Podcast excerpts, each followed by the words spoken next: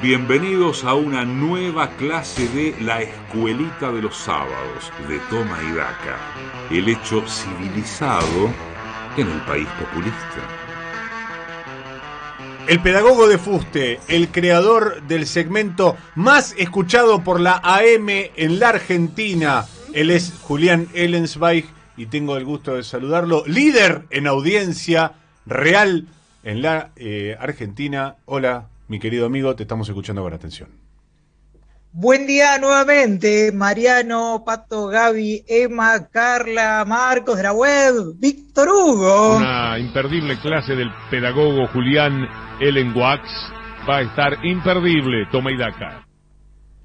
Buen día a los tomaidakers, amantes del kimchi, a los tomaidakers, asesores pero no voceros, a los tomaidakers, sobreseídos y a los tomaidakers con fondos en sociedades no declaradas en el exterior de la siempre creciente comunidad tomaidaca que cada sábado apuestan por este oasis de civilización en medio del desierto del populismo autocrático. Es evidente que cada día son más quienes apuestan a la educación como vía de combate de la barbarie, no solo en Argentina, sino también en el resto del mundo, al punto tal que se está dando un fenómeno muy curioso con raíces históricas que voy a detallarles a continuación. Entre 1869 y 1898, el expresidente Domingo Faustino Sarmiento apostó al proyecto pedagógico que pensó junto a Merriman e hizo que el gobierno argentino contratara a 61 maestras estadounidenses para trabajar en escuelas normales del interior del país. Más de dos siglos después, la historia se repite, pero a la inversa, y son los estadounidenses quienes apuestan a la educación impartida por argentinos e invitan a mi colega pedagogo de fuste, Mauricio Macri, a que dé clases en una universidad de Estados Unidos en 2022. Pese a todo, la pobre patria mía sigue generando educadores de élite como el expresidente Mauricio Macri y como yo, que coincidimos no solo en nuestra pasión por la pedagogía, sino también en que ninguno de los dos declaró ante la justicia esta semana. En mi caso, se debe a que no fui citado a ninguna indagatoria porque no estoy involucrado en ninguna causa, ni fui acusado de haber espiado a familiares de los tripulantes del submarino Ara San Juan. Teniendo en cuenta lo que acabo de contar, voy a proceder a ponerle el etiquetado frontal de pedagogo de fuste universitario internacional que no declaró ante la justicia al profesor Mauricio Macri. Ahí está. Habiendo reconocido que el mundo lentamente está renunciando al populismo salvaje para hacer hincapié en la educación, no me queda más que pedirle a la operadora y jefa de preceptores de este espacio que haga sonar el timbre para dar inicio oficial a una nueva clase de la escuelita de los sábados de Tomaidaca en vivo desde el Instituto Paria.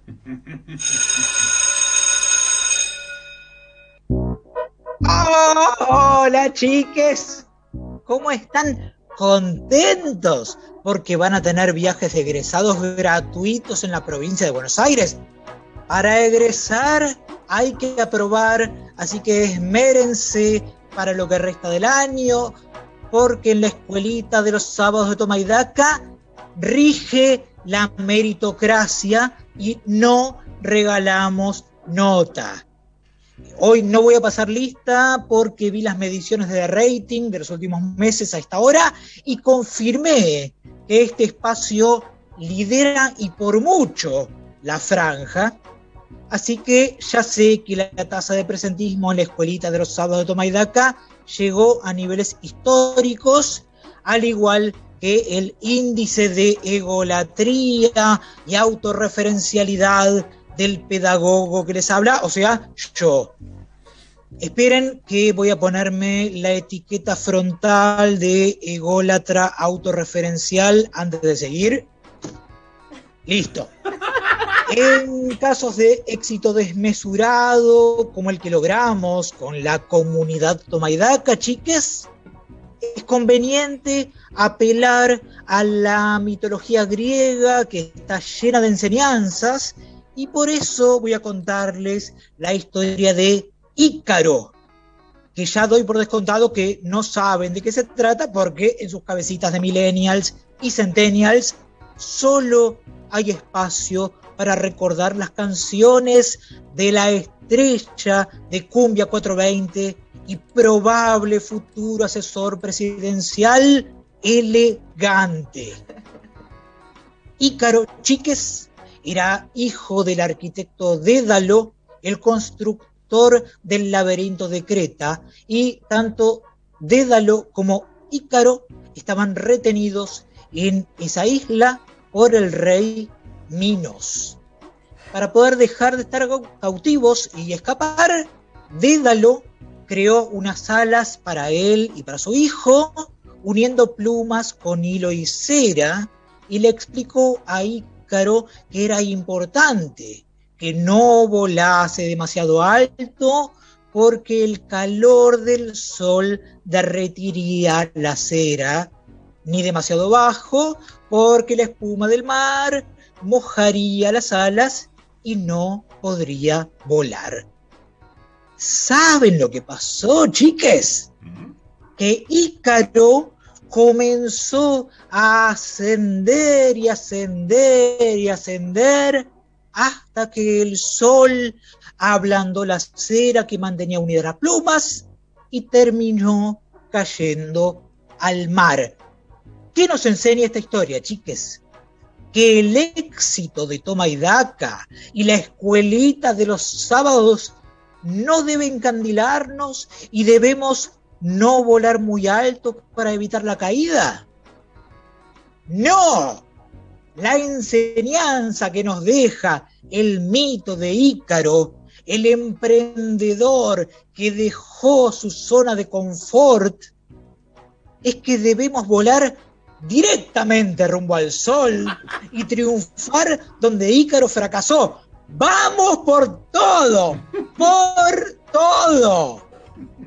Aprovechar una victoria para anunciar que se va a ir por todo es una fórmula que siempre funcionó. Y si no les gusta mi enseñanza, chiques, armen su propia escuelita y ganen las elecciones.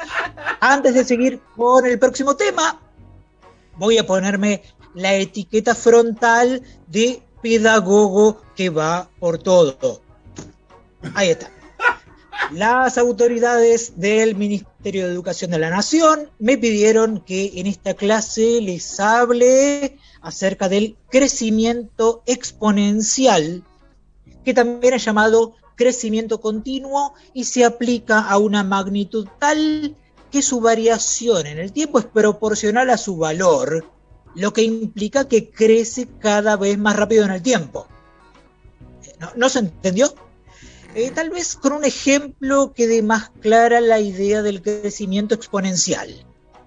Desde la sanción de la Constitución Nacional en 1853, la determinación acerca del número de magistrados de la Corte Suprema cambió muchas veces y esta semana tras la renuncia de Elena Hayton de Nolasco, el ex juez Raúl Zaffaroni, a quien voy a etiquetar frontalmente como garantista, propuso que se ampliara a 15 miembros porque cree que en el caso de mantenerse con cuatro integrantes se dificultará mucho su funcionamiento.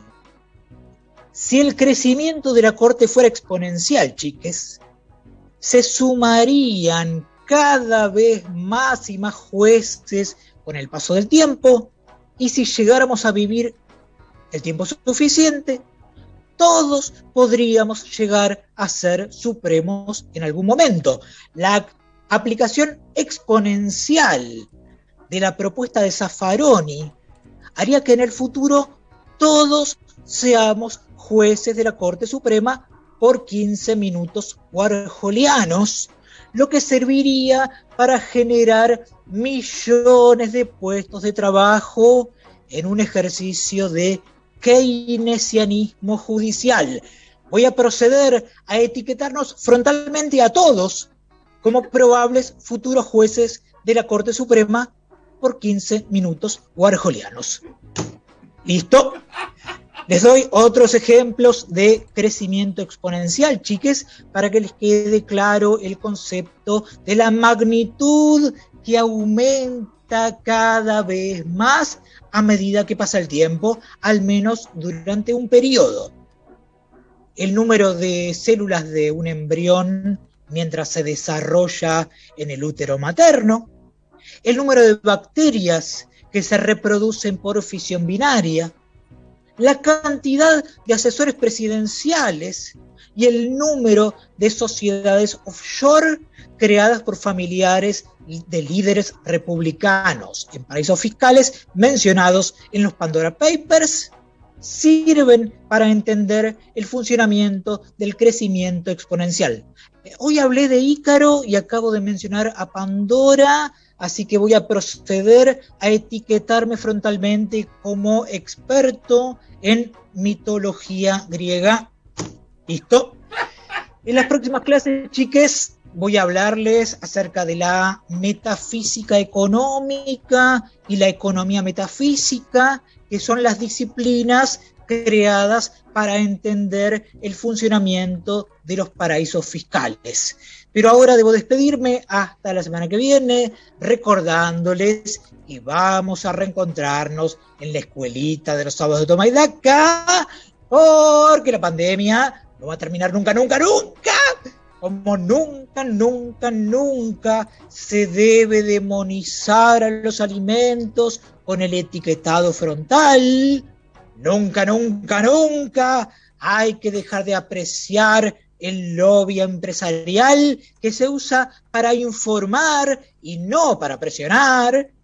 Y nunca, nunca, nunca se debe analizar a Argentina como si fuera un país nórdico, como pidió el presidente de la Unión Industrial Argentina, Daniel Funes de Rioja, a quien le voy a poner una etiqueta frontal del lobista que informa y no presiona, no demoniza los alimentos y no analiza a Argentina como si fuera un país nórdico. Listo, ya está etiquetado. Y hablando de lobistas, chiques, voy a cerrar mi clase del día insistiendo con mi lobby para que se trate alguno de los proyectos de legalización de la eutanasia en Argentina y se apruebe antes de fin de año. Eutanasia o muerte. Hasta la información con letras diminutas en los alimentos que casi nadie lee. ¡Qué viene!